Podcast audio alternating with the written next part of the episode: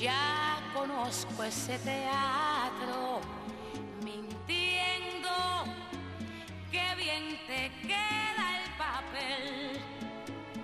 Después de todo parece que esa es tu forma de ser.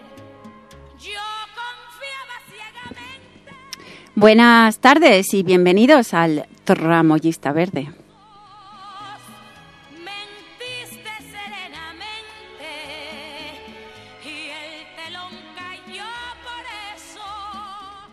Un programa que dedica su espacio al mundo del teatro, las curiosidades y problemáticas que lo rodean y sus tramoyas, reales o imaginarias.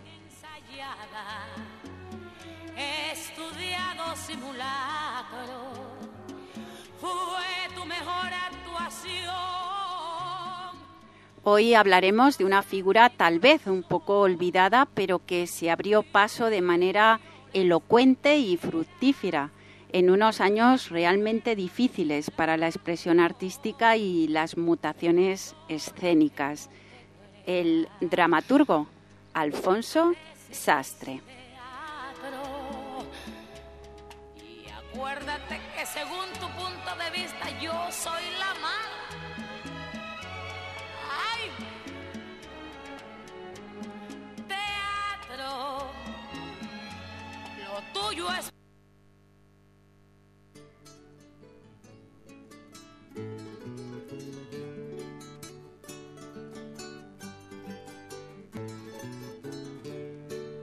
La bala que a mí me hirió también rozó al comandante. A él lo hicieron coronel y yo sigo como antes. La bala que a mí me hirió también rozó al comandante. A él lo hicieron coronel y yo sigo como antes. Lo cantaré de otro modo. Me dio una bala en la tripa. Yo me caí para abajo y él se cayó para arriba. La bala que a mí me hirió también rozó al comandante. A él lo hicieron coronel. Esta semana tenía lugar de manera virtual las jornadas Alfonso Sastre, Teoría Teatral, Dramaturgia y Crítica de la Imaginación, organizadas desde la Universidad de Almería con los ponentes Manuel Vieites, Fran Otero García, Lucía Ellín, Ángela Martínez y César de Vicente Hernando. Coordinador y organizador este último de las jornadas, tanto de las intervenciones y análisis como de las lecturas dramatizadas realizadas por la unidad de producción Alcores. La bala que a mí me hirió también rozó al comandante. A él lo hicieron coronel y yo sigo como antes. Lo cantaré de otro modo al caerme di en la Precisamente está con nosotros esta tarde César de Vicente Hernando. Eh, buenas tardes, César. Hola, buenas tardes. ¿Nos oyes, César? A- Ahora, ahora te oigo bien, antes ha habido un pequeño fallo. Ahora te oigo bien. Bueno, pues oye, muchas gracias, eh, César. Decíamos eh, organizador de estas jornadas Alfonso Sastre que se celebraban, pues hace, bueno, estos dos últimos días eh, de manera virtual eh, en la Universidad de o desde la Universidad de Almería. Muchas gracias por estar eh, aquí con nosotros en el Tramoyista Verde. Muchas gracias a ti y a la radio por acoger estas palabras y lo que vayamos a comentar. Pues, pues vamos a ver, yo, yo quisiera quizá para, para empezar, pues preguntarte por qué dedicar unas jornadas en tiempos tan difíciles encima para organizar cosas, todo tipo de cosas, ¿no? Con toda la incertidumbre que nos rodea, pues ¿por qué dedicar unas jornadas a la figura de, de Alfonso Sastre? Eh, ¿Cuál era el, el objetivo? Eh, yo llevo dos años en la Universidad de Almería y allí mm, hay como una especialización en teoría de la narrativa, en teoría de la poesía también. Eh, lo que no he visto mm, es que hubiese como un espacio para la teoría del teatro, ¿no?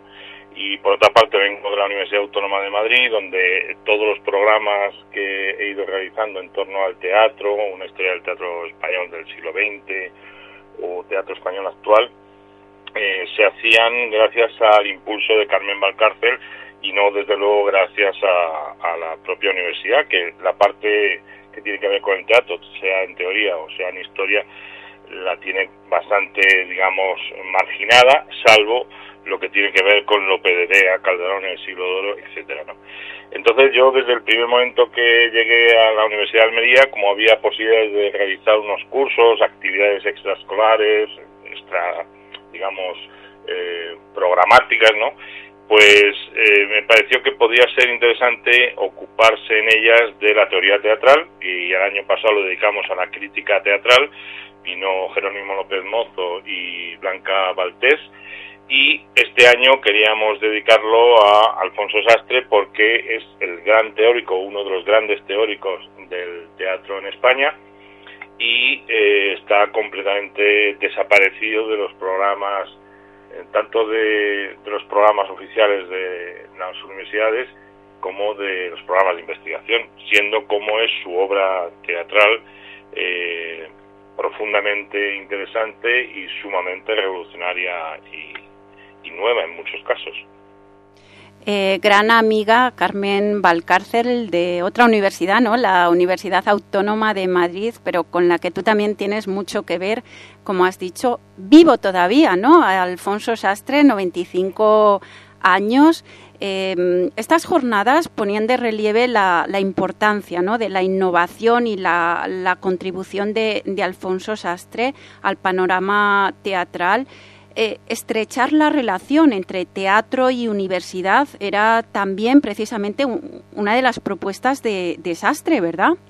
Sí, exactamente. O sea, desde el primer momento, no solo ya con el teatro universitario en el que participaba él, eh, hubo esa vinculación, ese deseo, digamos, de, de, que de la universidad de la universidad saliese realmente un teatro nuevo sino que además en todos los intentos, ensayos, prácticas, artículos, siempre eh, ha tenido esa preocupación por vincular lo que son las investigaciones que se hacen en la escena con eh, las investigaciones, digamos, teóricas que se hacen o que se debería hacer, se supone, que en la universidad, porque esa es una de las funciones de la universidad, justamente adelantarse a, digamos, a los acontecimientos y poder producir un saber que aún probablemente no ha llegado a, la sociedad, ¿no?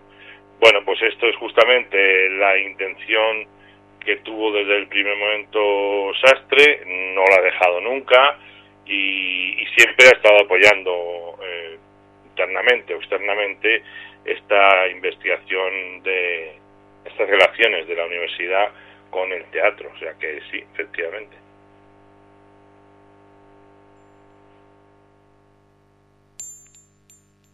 Eh, son dos niñas que se disputan la posesión de una muñeca, La ha arrojado a la calle porque se le ha roto y otra niña es una niña pobre del barrio que la ha cogido y cuando la muñeca está arreglada la propietaria anterior se la, se la disputa.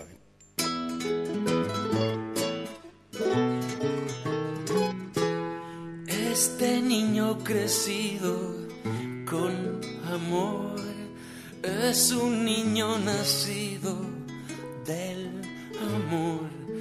Ay, cómo pienso ahora en el amor. Tú naciste, mi niño, por amor y ella quiere llevarte sin amor. que sabrá esa señora sobre amor? Si ella te lleva, ay mi amor, yo correré mi vida tras mi amor.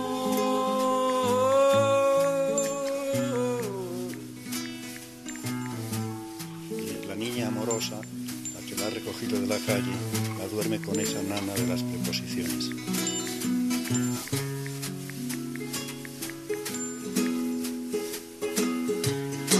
Este niño crecido con amor es un niño nacido del amor. Ay, como pienso ahora en el amor. Tú naciste, mi niño, por amor. Y ella quiere llevarte sin amor. Que sabrá esa señora sobre amor. Pero si ella te lleva, ay, mi amor, yo correré mi vida tras mi amor.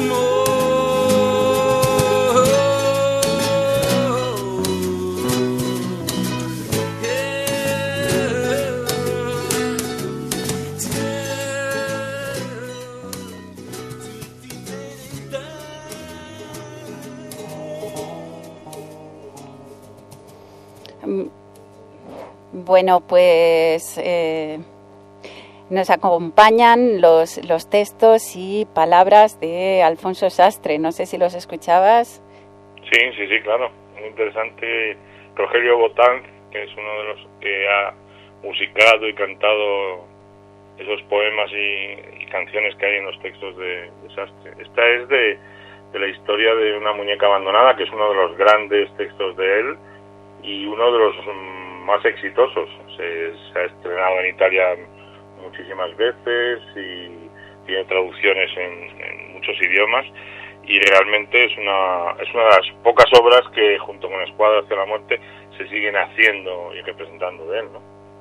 Sí, abríamos con este mismo disco y, nos va a acompañar en esta tarde que también, eh, pues desde aquí, desde el Tramoyista Verde, queremos dedicar a, al Alfonso Sastre.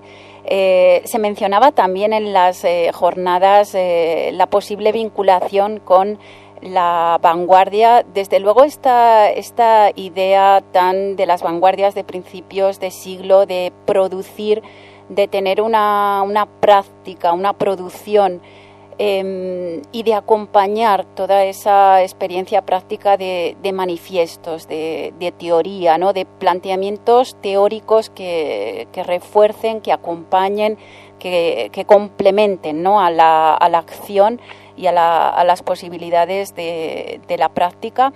Y, en ese sentido se, dedicó una de, de, las intervenciones al manifiesto TAS, ¿Qué es el, el, manifiesto TAS? Quizá una de las primeras cosas em, que, que, nos aparecen ¿no? cuando indagamos en la figura de, Alfonso Sastre. Claro, es el, digamos que ese manifiesto publicado en la revista La Hora y esa especie de proclama que se hace con un nuevo teatro, de hecho se llamó eh, Teatro Nuevo, ¿no? al, grupo que experimentó eh, estos intentos de lo que se llama generalmente y suele atribuirse las autorías como renovación del teatro español, pero que el teatro español en realidad ya, ya se había, había intentado, porque las vanguardias y, el teatro en España es una relación extraña, como tú sabes bien, porque eres especialista también en vanguardia, ¿no? Entonces, eh, todo eso se había intentado en los años 10-20, eh, muchas de estas eh, digamos, estas prácticas nuevas, de estas experimentaciones no habían tenido buenos resultados o simplemente ni siquiera habían visto la luz. Pero es evidente que cuando pasa la guerra civil eh, hay un grupo de jóvenes que se encuentran, digamos, con la necesidad de entrar en un, en un campo literario, digamos, en términos de Bourdieu, eh, que está saturado de lo que sería un teatro franquista o bien un teatro digamos, eh, comercial o un teatro, digamos, de divertimento. Y, lo que quieren hacer es justamente encontrar un hueco en ese teatro, un hueco serio, y por eso lo, llevan con, con una, un manifiesto, un manifiesto de combate, digamos, porque eso es lo que significa un manifiesto, establecer que el teatro no que hay no sirve y que por tanto hay que aportar nuevas ideas y prácticas también, ¿no? Las... Ah, perdona, sí. No, no, como No, que las, las siglas te iba a decir, ¿no? Ah, teatro. De, de TAS, ¿no? Eh, teatro de agitación social, social, eso es, sí, sí. claro, justamente, ¿no? Entonces eh, se publican las obras, se hacen representaciones así en marcos así como privados, claro, pero muy casi clandestinos se podría decir, ¿no? A veces dejan un gran teatro por una, una sola jornada, ¿no? Y claro, este, este manifiesto del teatro de agitación social es todo un programa de trabajo porque no solo hace una, una valoración del teatro en España, sino de las tendencias, de lo que se necesita, las soluciones, digamos, en ese momento y un programa incluso de obras para realizar. Es casi como si dijéramos el programa de intervención de una institución teatral, o sea, como si le hubiesen dado, digamos, un, a cargo un teatro a Alfonso Sastre y a José María del Quinto, que son los que firman este, este manifiesto. O sea que, de modo que, pero por ejemplo, también está Claudio, Claudio de la Torre, ¿no? que había sido vanguardista en los primeros, los años 20 y 30, ¿no? y que aquí también toma, toma un cierto impulso con una producción más, digamos, mm, con mejores medios, ¿no? Así que sí, esa es la primera intervención de Desastre del Teatro, con este manifiesto, con estas obras Uranio 235 o Comedia Sonámbula. Y básicamente lo, lo que hace es trasladar todas las preocupaciones de las vanguardias del principio del siglo, eh, toda esta idea de simbolismos, toda esta idea de la, digamos, de la sorpresa ante un mundo que es incomprensible para las personas, cómo afrontar eso, cómo afrontar, eh, digamos, cuestiones metafísicas para, para ese momento, como son la muerte, como es la, digamos, la imposibilidad de vivir una vida plena, etcétera, se van manifestando en todas estas obras, obras generalmente cortas, eh, pero intensas en relación con el tiempo, con los lugares, con los espacios, ¿no? con las dislocaciones, por ejemplo, de, de las personalidades, etcétera, ¿no? O sea que interesante y, y conecta de alguna manera con lo que ya había sido el primer teatro de vanguardia en España en los años 10-20. ¿no? Eh, todo esto lo hace, se recordaba en las jornadas, un jovencísimo Alfonso Sastre, ¿no? apenas con 24 años. El manifiesto TAS está publicado en 1950. Decías que a veces la práctica que acompaña ese manifiesto llega a ser clandestina.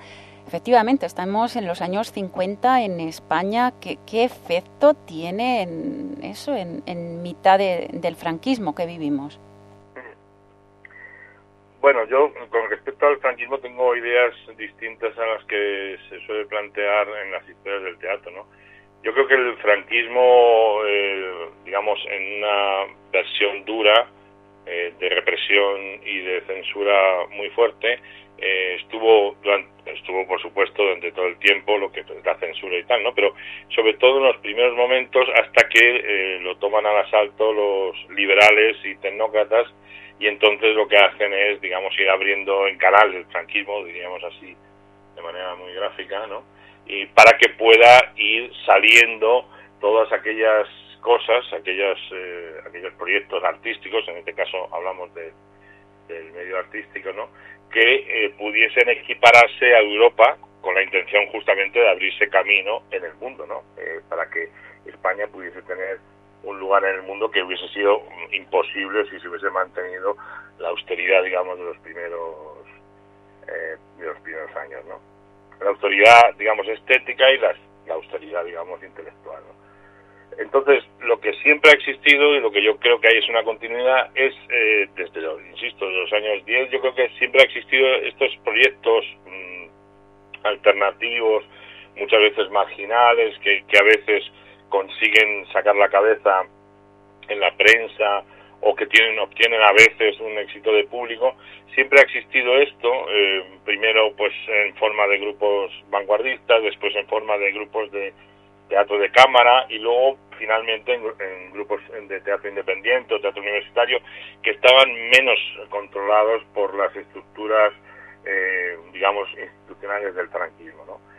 el problema siempre, y, y, se nota mucho, sobre todo en el teatro independiente, el problema es que la mayoría de estos grupos querían pasar, digamos, al lado profesional, llamarse, se llamaba profesional, a justamente tener un teatro en el que está representando varias veces, una, una semana, un mes, algo así, eh, y sobre todo poder encadenar determinados estrenos, ¿no?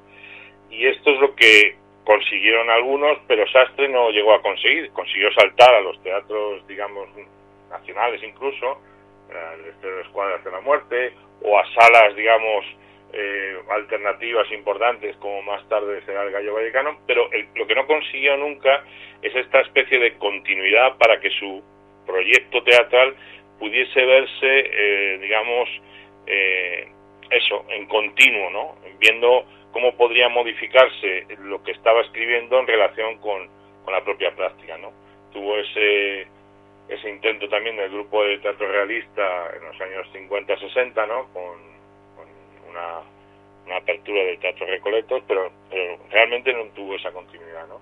Y eso, digamos que el franquismo lo dejaba pasar o no tenía tanta atención sobre eso como aquellas obras que realmente pasaban a programación institucional o a teatros comerciales, claro. No hay función. El primer actor se niega firmemente a matar a Desdémona. Desdémona es muy bella, eso lo explica todo. ¿Por qué habrá contratado, señor, el empresario a una actriz tan celeste?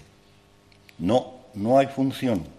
Es inútil, inútil, no es posible un acuerdo. El apuntador se niega a dar la frase que anuncia la muerte. El traspunte no quiere llamarla para la horrible escena. El electricista, por su parte, ya ha dicho que no cuenten con él para nada, que cometan si acaso ese crimen a oscuras. En fin, los maquinistas no quieren hacer el palacio del crimen la casa donde esa bella niña ha de ser muerta. Y decididamente el sastre no quiere amortajarla. Y se fueron al parque, y allí el apuntador susurró dulcemente un diálogo de amor. Y el traspunte llamó al primer actor a la escena del beso, y el electricista apagó traviesamente el sol, poco a poco, dejando reflejos rojizos en los árboles y después apagó los reflejos rojizos y borrando el crepúsculo encendió encendió los faroles de gas. Y luego los maquinistas armaron un hogar y el sastre vistió a la actriz con un traje de novia. Y entonces se marcharon los alegres obreros y se quedaron solos ella y él. Y el primer actor lloró de alegría al besar a la novia, y se casaron, y aquella actriz amó dulcemente a su esposo, y aquella noche no hubo función, y fueron felices, y luego, pasados los años, se fueron al teatro una noche de invierno, y daban Otelo, y al ver cómo Otelo mataba a Desdémona, rieron, rieron, rieron recordando la vieja locura.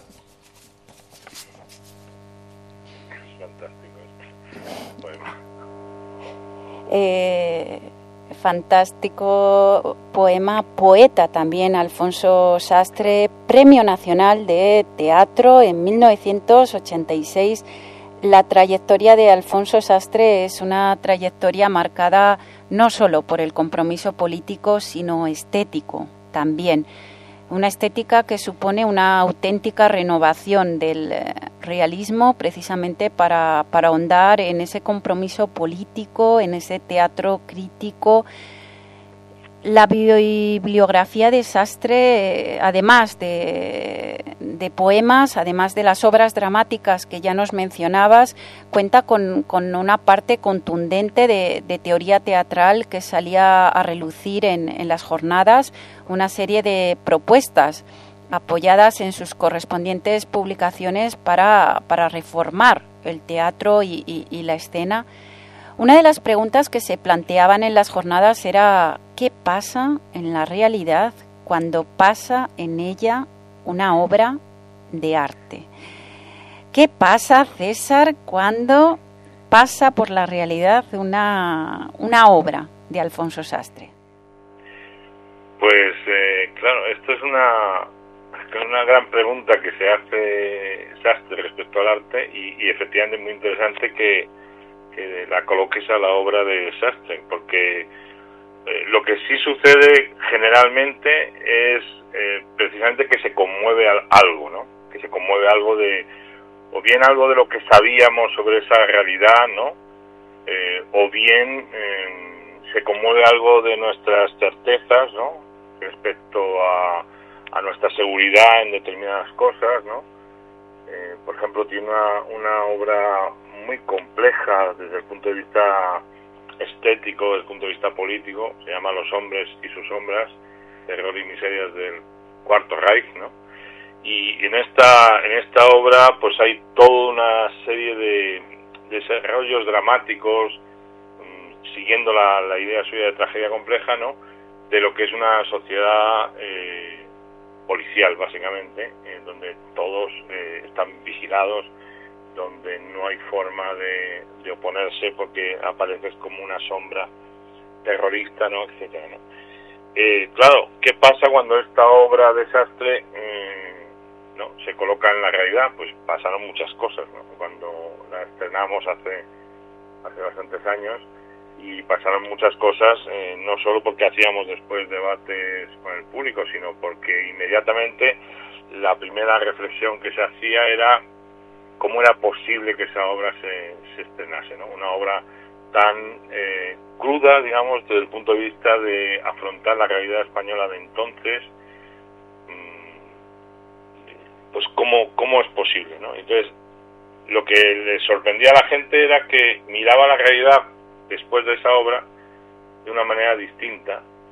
Eh, surgían dudas, surgían problemas y evidentemente lo que hacía era llevar a esas dudas y a esos problemas, digamos, hasta un final que generalmente yo creo que la gente decidía no, no resolver. ¿no? Pero es evidente que, que creo que eso es lo que pasa y creo que su teoría de, la, la imaginación ¿no? en relación con esto, eh, creo que tiene que ver con eso, ¿no? Cuando habla de que se dilata la realidad, es decir, cuando se expande la realidad, cuando se empieza realmente a ver más, cuando se empieza a sentir más, pues claro, una obra de desastre lo que hace es introducir todo ese conflicto que ha desarrollado la obra y, al introducirlo en la realidad, eh, en realidad lo, lo que produce es un estallido, ¿no? Eh, cómo se coloca uno frente a ese estallido, qué es lo que hace después.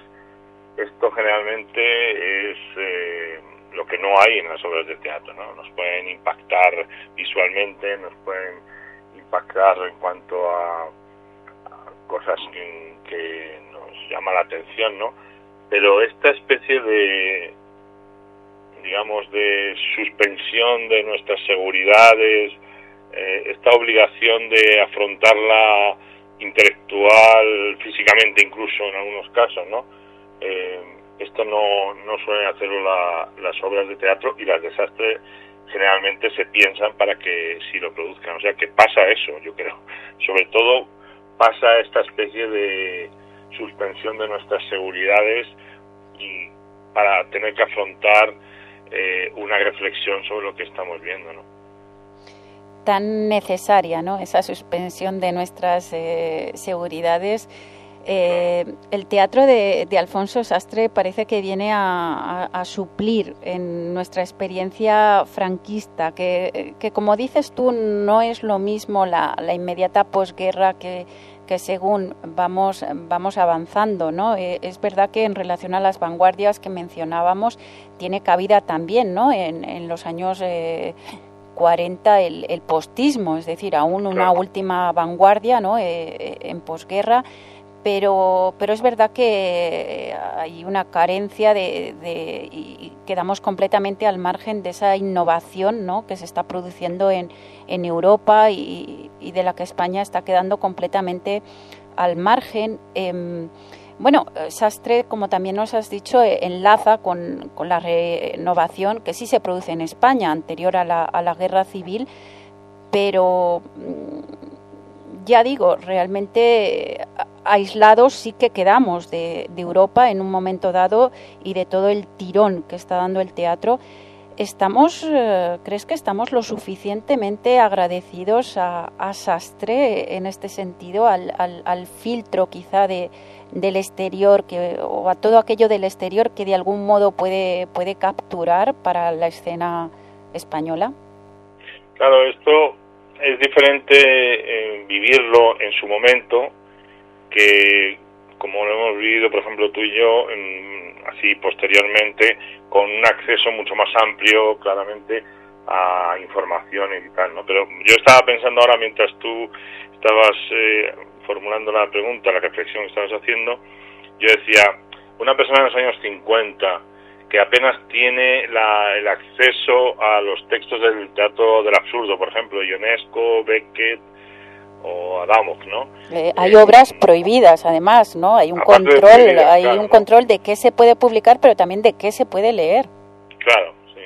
Pero me refiero a que ahí, por ejemplo, eh, la labor de primer acto, traduciendo algunas de esas obras, eh, publicándolas, la labor de gente que estaba alrededor de primer acto, críticos, eh, investigadoras, ¿no? Que de repente van van dando cuerpo a unas biografías eh, van dando cuerpo a unas bibliografías para saber un poco cómo es el terreno este que tú has definido, ¿no? De lo que se estaba haciendo en Europa, ¿no? Y el propio Sastre, en ese punto, es alguien eh, tan interesado que en todos sus ensayos siempre aparece una reflexión, eh, además eh, firme, una reflexión no, no, digamos, no no desde la debilidad, sino fuerte, ¿no? Desde, bueno, esto es lo que propone estas dramaturgias, bueno, pues vamos a, vamos a discutir con ellas, ¿no? Nunca desde la posición de, no conozco bien esto, habría que, no, no, lo lee, lo estudia, además la, la virtud de Sastre es que sabía francés, sabe francés, ¿no? Y entonces en ese sentido puede acceder perfectamente en ese momento a, a las obras. Otra cosa distinta es lo que pasó con Brecht, por ejemplo, ¿no? que la mayoría de la gente no sabía alemán y entonces ese, las traducciones se hicieron a través del francés y fueron en general un desastre. Pero en el caso de, de este teatro del absurdo, que en ese momento era importante, vemos que, que Sastre y otra serie de personas, ¿no? Pero es, especialmente Sastre, se ve, lo comentaba ayer eh, Ángela Martínez, ¿no? O, el primer día Lucía Allí, ¿no? Eh, mm, esta, estas reflexiones sobre lo que se estaba haciendo fuera esta especie de cómo son de crítica del teatro de vanguardia en relación con lo que él estaba proponiendo de realismo. Esto lo que lo que entiendo yo es que para alguien que estuviese en ese momento leyendo este tipo de cosas de teatro sería como fundamental, o sea, era como eh, poder colocarse en disposición de poder entender qué, qué estaba sucediendo, qué estaban haciendo en, el resto del mundo, ¿no? Curiosamente, sin embargo, todo lo que tiene que ver con la parte anglosajona, por ejemplo, el Living Theatre y todo esto, eh, claro, en Sastre no pasa, por ahí no, no, no aparece. Y cuando aparece de alguna manera, aparece negativamente, eh, por ejemplo, en Prologos para un teatro del porvenir, ¿no? Aparece ahí una compilación de ensayos y uno de ellos claramente va contra, contra este tipo de prácticas de lo que se llamó ya eh, teatro postdramático, postmoderno, como se quiera decir, ¿no? Pero mm, es distinto esa situación en la que están viviendo eh, las gentes, ¿no? En los años 50 y 60, donde Sastre, hay algunos más, junto con Primer Acto, mm, fueron capitales para poder entender y no descolgarse del todo, ¿no?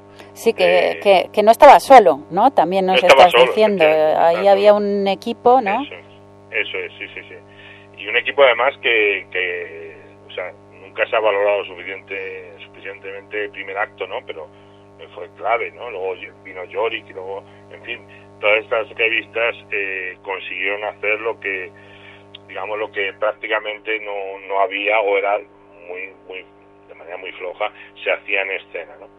Eh, pero claro, ahí está, ¿no? Ahora, aquí desde este punto en que estamos, eh, podemos ver esto como limitado en muchos casos a lo mejor, porque ahora conocemos los textos, eh, la amplitud de los textos, incluso podemos eh, leerlos completamente, quiere decir que las obras completas de, algunos de estos autores o de algunas autoras, ¿no? Y, y entonces tenemos otra percepción, pero, pero me da la impresión de que allí fueron vitales. Para, para el teatro fue vital la, la intervención de Sastre y otras personas. Sí. Sí, incluso imagino para que no se acumulara un, retraso excesivo y, quedarnos completamente descolgados, ¿no? En ese sentido te decía, yo creo que agradecimiento no está de más todavía, ¿no? A la figura de Sastre. Yo lo que, lo que pasa es que yo creo que esto de las evoluciones o, o digamos de las esto que planteas como que hubiese un desarrollo eh, me da la impresión de que el arte no, no sé si funciona tanto en términos de desarrollo como en términos de eh, los la, lo que estamos viendo, digamos las estructuras de nuestra vida, como van cambiando evidentemente, inmediatamente lo que hacen es eh, demandar una nueva forma artística que dé cuenta de, de, esa realidad. O sea, para poder, es como si dijéramos, como plantea él en la crítica de la imaginación, es como si para poder eh, comprender lo que estamos viviendo, nuestras estructuras de vida, nuestras estructuras sociales, eh, tuviese que haber un arte que fuese capaz no solo de representarla, sino de ensancharla, ¿no? O sea, de verla en toda su profundidad, ¿no? Ayer se decía, creo que fue ayer, anatomía del realismo, ¿no? O sea, se puede, se puede describir la figura de alguien o se puede describir el funcionamiento interno de ese, de ese cuerpo, ¿no? Bueno, pues esas son las, las opciones. Yo creo que ahí no es tanto, no, no es un problema de perder, como decía Solo, ¿no? Eh, vamos en el furgón de cola, ¿no? No, no creo que sea tanto un problema de perder, eh, digamos, ese, ese tren, ¿no? Como el hecho de que si la sociedad española no se transforma, sencillamente no está en otro sitio, no, no puede estar planteándose una serie de problemas, ¿no? y la grandeza, digamos, de Sastre y algunos más, pero en este caso estamos hablando de Sastre, es eh, hacer el esfuerzo de decir, aunque la sociedad española no esté, digamos, en esta, en esta situación, no podamos comprender las estructuras que ya están funcionando en otras sociedades, tenemos que hacer el esfuerzo de pensarlas como si ya fuesen a estar, ¿no? Y yo creo que esta, esta especie de anticipación es lo que también engrandece mucho su obra, ¿no? Y creo que lo ha estado haciendo eh, hasta el momento en que ya dejó de escribir teatro como tal y dijo, bueno, ya basta, ¿no? ya estoy cansado, ¿no? Pero creo que sí, que está... Entonces no sería tanto un problema de estar justamente en los tiempos del teatro europeo, norteamericano, así, o latinoamericano, sino, digamos, de ser capaz de colocarse en un lugar en el que poder anunciar eh, cómo son las estructuras de nuestra vida, cómo son las estructuras sociales y qué podemos hacer eh, con ellas para transformarlas, ¿no? Y en ese sentido, eh, claro, eh, todo, la, todo lo que acaba, lo que has comentado, ¿no? De, la, del teatro revolucionario, de esta capacidad, digamos, de transformación de la obra de Sastre. Poema para pedir auxilio en una fiesta. Auxilio, auxilio, que alguien saque a este hombre de la fiesta, que lo saquen de aquí, que se lo lleven. Parece que ni siquiera sabe irse, bebe a morir, bebe a muerte. Ha llorado, lloraba mientras bailaban sus amigos, mientras el champán iluminaba la fiesta alegremente y los locos de la orquesta se ponían sentimentales. Él no reía ni sonreía, no, él estaba llorando y ni mucho menos silenciosamente. Lloraba a golpes, como golpes de tos, y ya parecía que se iba a morir para siempre. Lloraba a golpes, como golpes de tos, y parecía como si se hubiera aguantado mucho, mucho. Habrá que hablar alguna vez con este hombre que ha llorado en la fiesta, pero ahora, auxilio, auxilio, acudamos todos a salvarlo, auxilio, por Dios, saquemos a este hombre de la fiesta. Político, crítico, comprometido, Alfonso Sastre recoge en sus publicaciones de carácter teórico interesantes reflexiones acerca de las relaciones entre drama e ideología. Solamente un buen drama puede actuar políticamente. Parece que, insiste mucho en esa idea, ¿verdad? Sí, esta es la verdad que es una de las de las batallas en las que él eh, se metió y, sigue en ello y sigue, digamos, defendiendo esta posición, a pesar de que mucha gente pues no comprendía muy bien esto, ¿no? Es, en realidad es un falso debate, yo creo, esta, esta idea de que eh, el teatro, vamos a decir así, que quiere cambiar la vida, quiere cambiar la sociedad, eh, tiene, tiene que expresar ese cambio, digamos, abruptamente, ¿no? Directamente, ¿no? Eh, porque él lo que plantea es, bueno, para eso están los panfletos, para eso están, digamos, los informes, las, pancartas, las luchas sociales, ¿no? Entonces, claro, mm, lo delicado es cuando tú eh, tratas de construir artísticamente un dispositivo como son las obras de teatro el poema o la narración, unos dispositivos que incluyan esta especie de eh, eh, aviso político, ¿no? Eh, es como decían al final de Anatomía del Realismo, decía, el teatro es y no es política, ¿no? bueno, podríamos seguir, pues el teatro es y no es moral, ¿no? Bueno, pues en ese y, dice, dice ahí en ese ensayo Sastre, es donde se juega todo, básicamente, ¿no? O sea, no, no es política y tampoco no es, no es política. O sea, mm, justamente tiene que hacerse ese trabajo artístico para que el dispositivo eh, sea un dispositivo efectivo artísticamente para que al mismo tiempo sea efectivo políticamente. Y esto es una cosa que generalmente no se entiende, ¿no? porque se, uno piensa, generalmente piensa que hace más favor, digamos, a, la, a una causa política, por ejemplo, eh, haciendo que un personaje haga un parlamento declarando eh, la revolución que viene y tal, y no se da cuenta de que realmente si eso no hay un trabajo alrededor de esa escena, eh, digamos, la arenga desaparece al final. O sea, la arenga cuando el, cuando el público sale eh, no se queda, en, digamos, ni en la cabeza, ni en, ni en los sentimientos, no, se queda. En cambio, cuando eh, lo que propone Sartre, cuando se trabaja artísticamente, esa arenga entonces ya ha pasado, digamos, a ser signos asimilables sensitivamente, signos asimilables imaginariamente, ya conforma parte, eh, se conforma como parte de, de las ideas que uno va dando vueltas a las cosas, ¿no? Y esa es la potencia del arte, ¿no? Esto no, no lo hace nada más, o sea, no, no lo consigue hacer, pues eso, un discurso político ni nada. Y creo que a eso es a lo que te refieres y creo que es eh, bien importante. Por, por poner un ejemplo muy sencillo a propósito de un poema que, que has puesto antes, ¿no? Ese de Desdemona, ¿no? O sea, simplemente como lo que se dice se puede transformar la ficción de la historia de la historia ficticia, ¿no? Se puede transformar si todas las personas que intervienen en el hecho teatral deciden no operar de la misma manera que opera la obra. Eso es lo que cuenta ese poema. Y entonces pueden cambiar y, darle otra otra otra vida, digamos, si deciden no poner esa luz, poner otra, si deciden no poner esa casa, sino poner otra, si deciden no actuar como se actuaría según el guion previsto en la obra. Bueno, pues este ese pequeño detalle artístico es lo que hace que de repente pueda cambiarse, eh, en este caso, una, una situación ficticia, pero lo mismo vale para otras historias.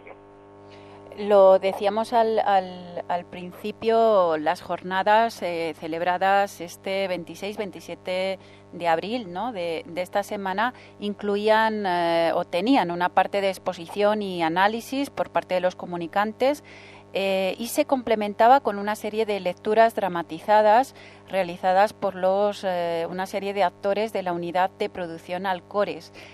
¿Te parece que escuchemos, igual que se hizo en las jornadas, un pequeño fragmento de, de lo que allí pudimos disfrutar? Claro, perfecto.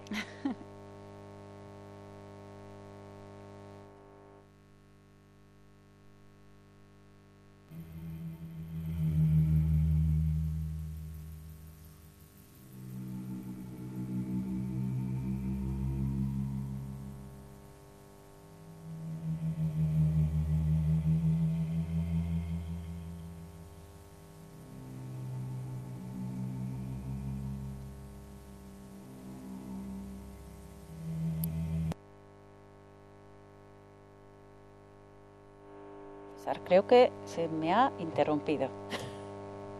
Yo no, lo he oído. ¿No has llegado a oír? Bueno. No. Em, Pero sé el fragmento que es, ¿Sabes el fragmento? Lo has adivinado solo por... Solo por intuición.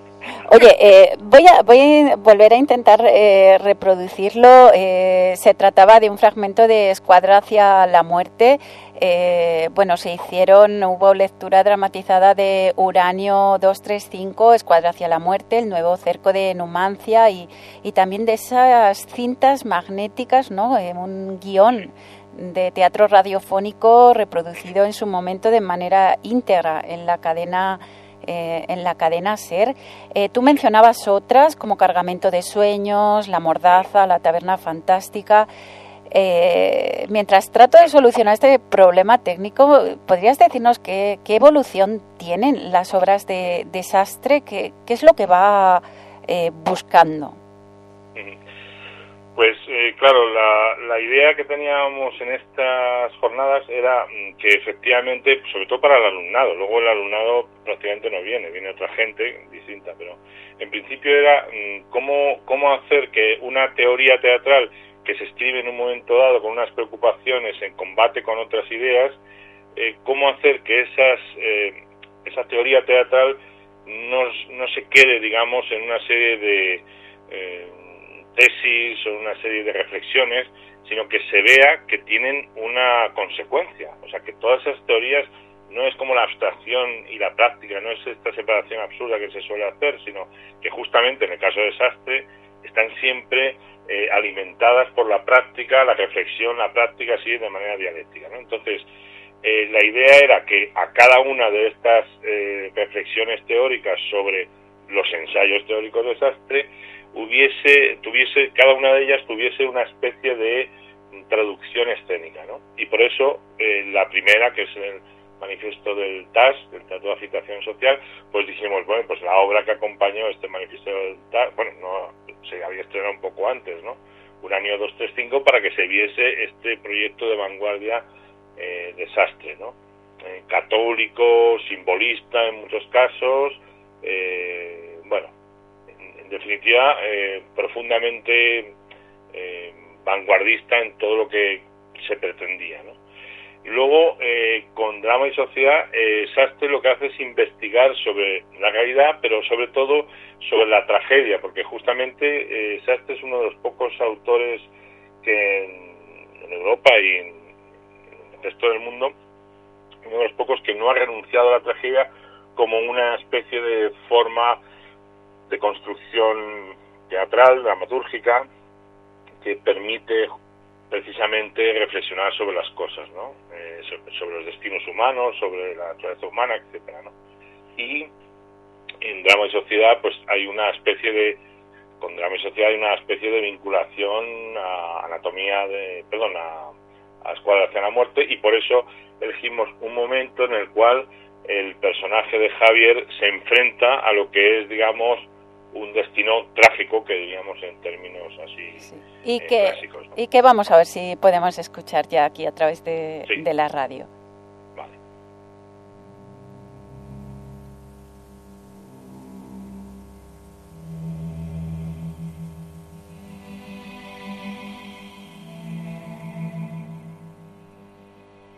Yo, Javier Jara soldado de infantería, pido a quien encuentre mi cadáver haga llegar a mi madre cuyo nombre y dirección escribo al pie de esta declaración, las circunstancias que sepa de mi muerte, dulcificándolas a ser posible, en tal medida que, sin faltarse a la verdad, sea la noticia lo menos dura para ella, así como el lugar en que mis restos reposen.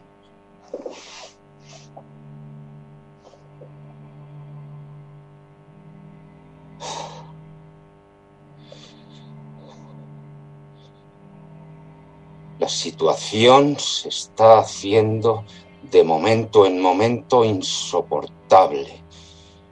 La ofensiva no se produce y los nervios están a punto de saltar.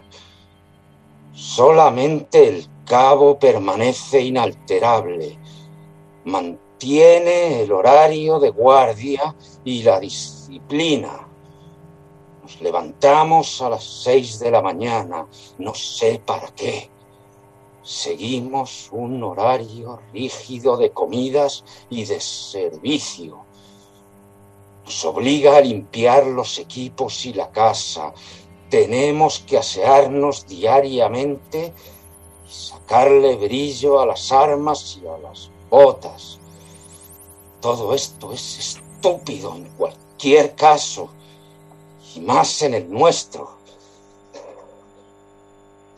Estos días me he dado cuenta de la verdad.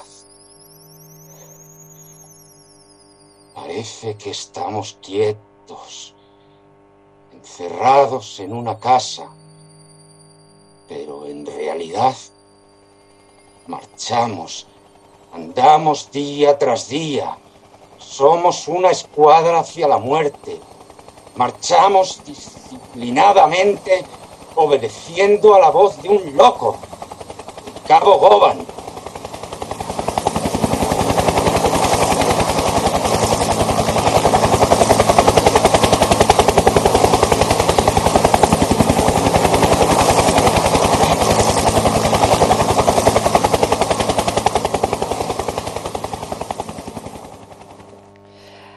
Bueno, eh, hubo, esta era la, la, voz ¿no? y, la, y la actuación de Ricardo García. Hubo, hubo muchas felicitaciones al final de las jornadas, en las conclusiones para todos los actores. Ricardo García, el que escuchábamos ahora mismo, Marimar Gómez, Elena Burgos, Alejandra Venturini, Iván Alvarado, Oscar Robles, este último también en el equipo técnico y en la banda sonora todo bajo la dirección de Manuel eh, Salgado. Quedan muy poquitos minutos de, programa, César, y yo tenía un montón de, preguntas, incluso de fragmentos, que os agradezco que me, hayáis dejado que podamos reproducir esta tarde aquí en el, en Tramoyista Verde para hacernos un pequeño eco ¿no? de lo que supusieron estas eh, jornadas con las que arrancaba esta última semana de abril. efectivamente. pues eh, nosotros os agradecemos esta esta oportunidad, digamos, de no solo de que se conozca eh, estas jornadas, sino de que se siga hablando de Alfonso Sastre, eh, dado, digamos, la dificultad que, que, hay para que se pueda conocer su obra, se pueda conocer sus ensayos y se pueda investigar sobre sobre sus propuestas. Eh, si quiero preguntarte cuál, cuál crees para quizá concluir el programa, pero también eh, pues, pues concluir lo que hayas podido estar viviendo estos, estos días como organizador y como receptor, ¿no? De al fin y al cabo todos aquellos movimientos que has, que has llevado a cabo para que esto fuera posible. ¿Cuál crees que es el, el primer, el principal legado de desastre? Pues eh, yo creo que la crítica de la imaginación, o sea que este, en cuanto a ensayo me parece que es eh, la reflexión, una de las reflexiones más lúcidas que he leído sobre la teoría del arte, digamos, sobre la estética. Eh, sí, perdona, eras, eras precisamente tú, César, el encargado de clausurar estas jornadas ayer por la tarde con una intervención acerca precisamente de la crítica de la imaginación, ¿no? En, la que además nos explicabas la, el significado y, y el alcance de, de la imaginación en, en, Sastre, que creo que nos daría para todo un programa. Sí, sí, porque eh, aparte de que es una obra, un ensayo largo en, varios volúmenes, de casi 2.000 páginas, lo interesante es la manera en que va realizando ese, ese ensayo, ¿no? Pero es una obra que debería conmocionar las facultades de artes, debería ser un texto básico, un texto que se leyese en todos los cursos, que se discutiera, porque es un cambio es un cambio de paradigma podríamos decir en términos modernos. Es, es, pasar de la estética como teoría de la belleza a la estética como crítica de la imaginación. O sea me parece que, que para todas las personas no solo las personas de, que estudian arte no sino para las que estudian literatura para las que estudian teatro poesía eh, cine estas reflexiones es, es una es una potencia y una capacidad que tienen todos los seres humanos que específicamente se desarrollan los términos como los describe eh, Alfonso Sastre. Me parece que como legado es el mejor legado que, que nos deja, eh, a espera de que haga alguna otra obra eh, que desbanque a esta, pero en fin, mm, con Sastre nunca, nunca se puede decir que ya todo esté resuelto, o sea que probablemente a lo mejor nos sorprenda con algún ensayo nuevo y también con reflexiones nuevas en ese sentido.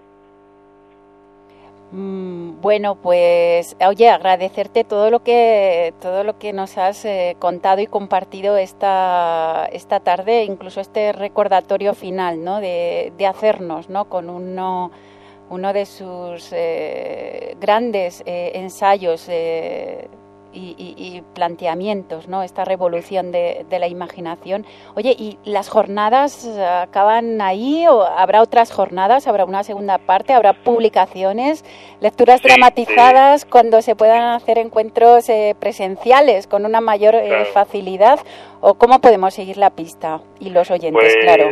Esto eh, te informaremos, evidentemente y estas eh, jornadas van a tener su continuación en una publicación donde estarán los textos de las personas que han intervenido y una serie de textos, digamos, adicionales, una, una especie de autobiografía que hizo eh, Sastri que dejó en, en, la década de 1986 al 96, que hemos ampliado con, con textos propios de, del mismo Sastre, y luego una especie de poema sintético que ya publicamos en la revista de la ADE y que hemos continuado hasta hasta nuestros días, ¿no? Y mm, supongo que intentaremos por otros medios que la obra de Sastre siga siga teniendo una cierta visibilidad, pero desde luego ayer quiero recordarlo porque es, es muy importante y fue muy emocionante también esto que dijiste tú de a pesar de las condiciones de, digamos, de distancia que provoca la virtualidad, mm, comentaste que había sido una, había habido una conexión con, con las representaciones eh, fuerte y eso me parece que también nos puede enseñar que la virtualidad desde luego es un desastre para el teatro, cierto, pero que depende cómo se intente, depende cómo se, se desarrolle, eh, puede salvarse algunas cosas y puede producirse esta, esto que, dijiste que ya digo me parece muy importante así que muy agradecidos a la radio a ti especialmente a toda la labor que haces investigadora y, quedamos pendientes para, para cuando quieras. Oye, pues César, eh, muchísimas gracias. Claro que, claro que sí. Y aquí acaba nuestro programa de, hoy que volverá a emitirse esta misma tarde en San Sebastián, Donostia, en irratiacultura.eus. Además, recordamos a los oyentes que pueden volver a escuchar el programa todas las veces que quieran, porque está en podcast, pueden descargarlo, llevarlo con ellos para que les haga compañía y bueno, escuchar todos los programas realizados hasta el momento a través de la web donde podéis eh, dejar un comentario o poneros en, en contacto con, con nosotros. O sea que, César, cualquier novedad, cualquier eh, nuevo enlace lo subimos aquí a, a la web de la radio y del programa El Tramoyista Verde. Perfecto, muchísimas gracias. Muchísimas gracias a ti. Hasta la próxima en la radio, en persona o virtual. Son tiempos de resistencia.